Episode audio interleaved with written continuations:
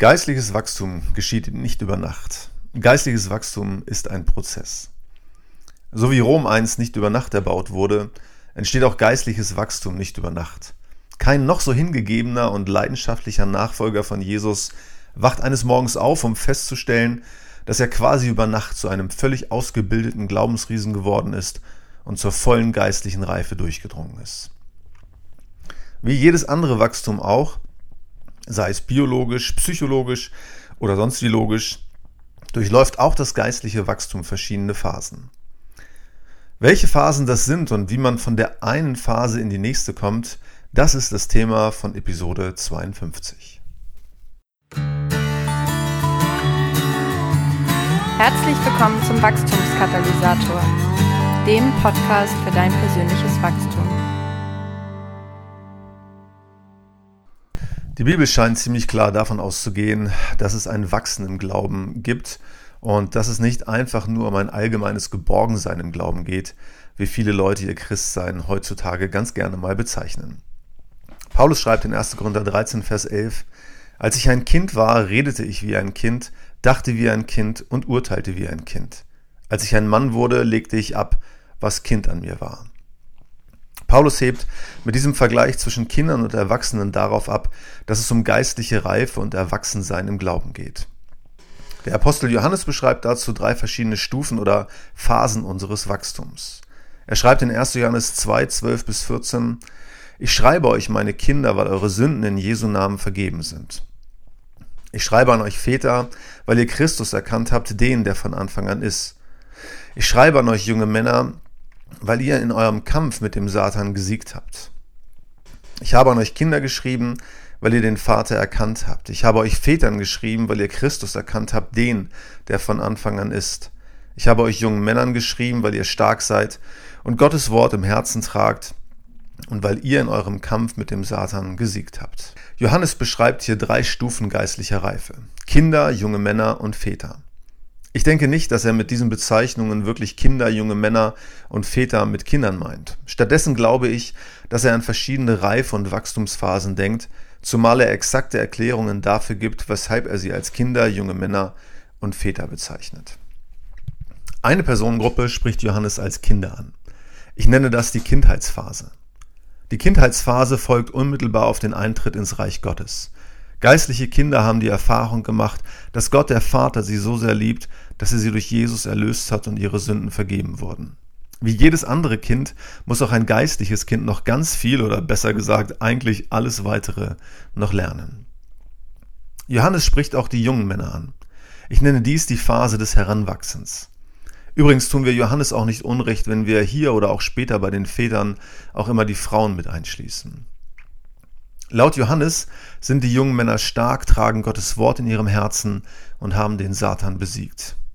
Er spricht hier von Personen, die keine kleinen Kinder mehr sind, sondern eine gewisse Reife erlangt haben. Sie lassen sich vom Wort Gottes leiten, auf dessen Grundlage sie ihre Entscheidungen treffen. Ich denke, Johannes will hier sagen, dass die geistlich jungen Männer bereits einige Herausforderungen und Versuchungen überwunden haben. Sie sind natürlich noch nicht vollkommen, aber sie fangen an, mehr Siege als Niederlagen zu verzeichnen. Junge Männer wachsen und reifen noch, aber sie haben gelernt, für sich und andere Verantwortung zu übernehmen. Die jungen Männer stehen vor der Herausforderung, die nächste Phase oder Stufe zu erlangen und geistliche Väter zu werden, die dritte Phase. Ein geistlicher Vater ist reif. Charakteristisch für diese Phase ist, so Johannes, dass ein geistlicher Vater Christus erkannt hat. Man könnte auch sagen, dass Christus zum absoluten Lebensmittelpunkt geworden ist. Für geistliche Väter ist Christus alles, was sie im Leben brauchen und alles kreist sich um ihn. Neben diesem biblischen Phasenmodell gibt es aber auch andere Modelle. Am bekanntesten ist wahrscheinlich das der sogenannten Reveal-Studie. Die Reveal-Studie wurde 2004 von der Willow Creek Gemeinde in Chicago begonnen. Die aktuellen Ergebnisse basieren aber heute auf fast 80.000 Fragebögen aus über 200 Gemeinden unterschiedlichster Prägung. Die Ergebnisse und Erkenntnisse ließen ein vierstufiges Modell entstehen, das die geistlichen Entwicklungsphasen eines gläubigen Menschen abzubilden versucht. Kurz zusammengefasst lassen sich die vier Phasen folgendermaßen beschreiben. Die erste Phase heißt den Glauben entdecken. Die Menschen in dieser Gruppe glauben grundsätzlich an Gott, sind sich aber noch nicht im Klaren darüber, was es mit Christus auf sich hat und welche Rolle er in ihrem Leben spielt. Die zweite Phase heißt im Glauben wachsen. Die Menschen in dieser Gruppe haben eine persönliche Beziehung zu Christus. Sie haben die Entscheidung getroffen, ihm in Bezug auf ihre Erlösung und das ewige Leben zu vertrauen, stehen aber erst am Beginn eines Lernprozesses, was es wirklich bedeutet, eine Beziehung zu ihm zu haben. Die dritte Phase wird enge Beziehung zu Christus genannt. Die Menschen in dieser Gruppe stehen in täglicher Abhängigkeit von Christus. Für sie ist Christus derjenige, der ihnen dabei hilft, ihr Leben zu meistern. Sie wenden sich täglich an ihn und bitten ihn um Hilfe und Führung für ihren Alltag. Die vierte und letzte Phase heißt Christus als Lebensmittelpunkt. Die Menschen in dieser Gruppe bezeichnen ihre Beziehung zu Christus als die wichtigste Beziehung in ihrem Leben. Sie haben ihr Leben Christus und seinen Plänen völlig unterstellt und ordnen alles seinem Willen und seinen Wünschen unter. Dem geistlichen Wachstum liegen also Phasen zugrunde. Das zeigt zum einen die Bibel und zum anderen Modelle wie das der Reveal-Studie. Geistliches Wachstum ist demnach kein linearer Prozess, sondern man erlebt verschiedene Phasen, die dann im Idealfall zur geistlichen Reife führen. Im Idealfall, weil man nicht unbedingt alle Phasen dieser geistlichen Entwicklung erfährt und man bedingt durch ein hohes Lebensalter nicht zwangsläufig oder automatisch die nächste Stufe erreicht.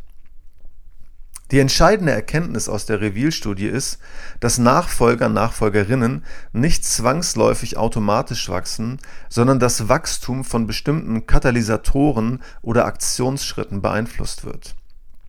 Das klingt zunächst erstmal etwas befremdlich, denn auf den ersten Blick ist das geistliche Wachstum doch ein ganz natürlicher und vor allem von Gott initiierter Prozess, oder? Jesus macht zum Beispiel im Gleichnis von der heranwachsenden Saat deutlich, dass das eigentliche Wachstum Gottes Arbeit ist, wenn er sagt, ein Bauer streute Saatgut auf einem Feld aus. Ob er nun schlief oder aufstand, die Tage vergingen, die Saat keimte und wuchs ohne das Zutun des Bauern heran, denn die Erde bringt das Getreide ganz von selbst hervor.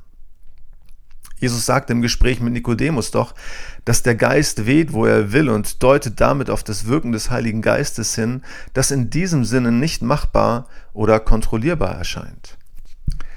Der Apostel Paulus betont, dass die eigentliche Veränderung und das geistliche Wachstum Gottes Werk ist, wenn er in Römer 12, Vers 2 schreibt, dass man sich verwandeln lassen soll.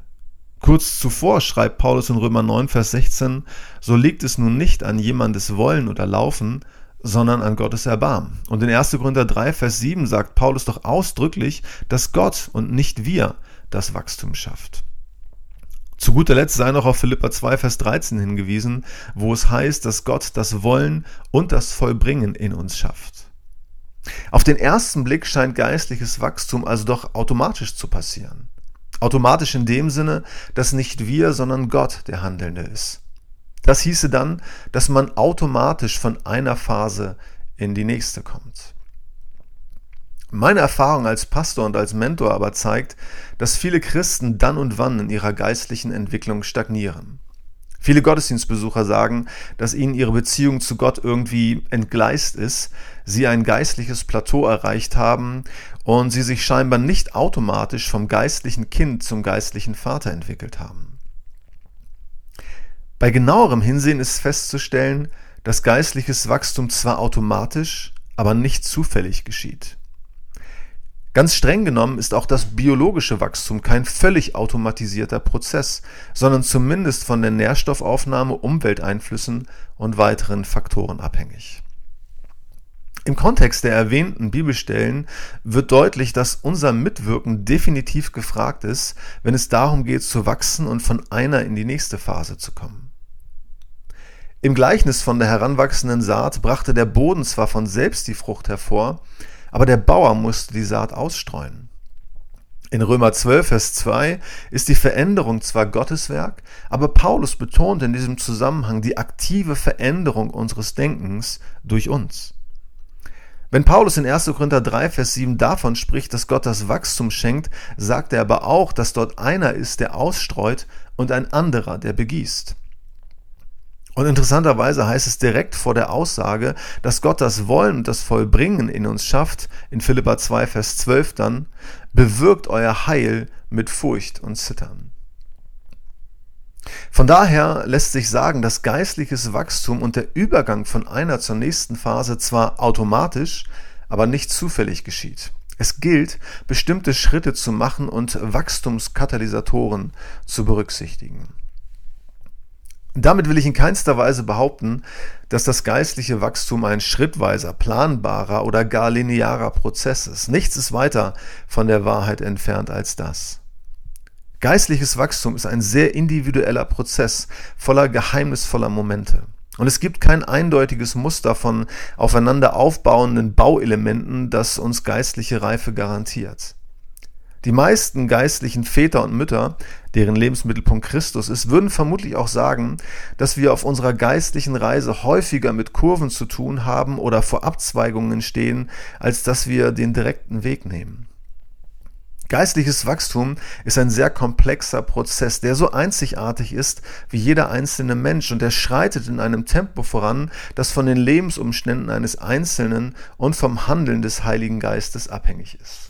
Nichtsdestotrotz wird die geistliche Reise jeder Person aber in jeder der beschriebenen Phasen von verschiedenen Katalysatoren beeinflusst. Das ist das bahnbrechende Ergebnis der Reveal-Studie. In der Reveal-Studie wurden zwar insgesamt circa 50 Katalysatoren genannt, die das geistliche Wachstum beeinflussen und dafür sorgen, dass man sich von einer Phase in die nächste entwickelt. Aber interessant finde ich, dass es bestimmte Katalysatoren gibt, die in jeder Phase einen entscheidenden Faktor darstellen.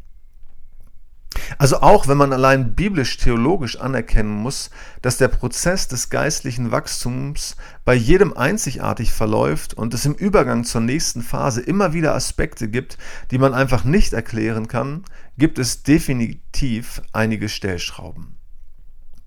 So hat die Reveal-Studie zum Beispiel herausgefunden, dass Menschen, die ein geistliches Plateau erreicht haben, geistliches Wachstum nicht als Priorität in ihrem Leben betrachten. Menschen, die geistlich auf der Stelle treten, berichten zudem, dass sie seltener geistliche Übungen praktizieren als Menschen, bei denen dies nicht der Fall ist. Das zeigt, wie wichtig geistliche Übungen, Systeme oder Routinen für unser Wachstum sind. Für unsere Entwicklung ist es unerlässlich, gute Gewohnheiten zu entwickeln. Denn Menschen kommen geistlich gesehen wieder in Gang, wenn sie geistliche Übungen praktizieren, so die Reveal-Studie. Eine weitere Erkenntnis der Reveal-Studie ist, dass in allen Entwicklungsphasen geistliche Freundschaften die wichtigste Quelle für geistliches Wachstum darstellen. Das unterstreicht den Wert von Mentoring-Beziehungen und zeigt, wie wichtig Zweierschaften, Mentoren oder auch Mentees für unser Erwachsenwerden im Glauben sind. Zu guter Letzt wurde herausgefunden, dass die Bibel der wichtigste Katalysator für das geistliche Wachstum ist. Es gibt nichts, das geistliches Wachstum annähernd so stark fördert wie die Bibel. Das Nachdenken über die Bibel ist mit Abstand der maßgeblichste Faktor für den geistlichen Reifeprozess.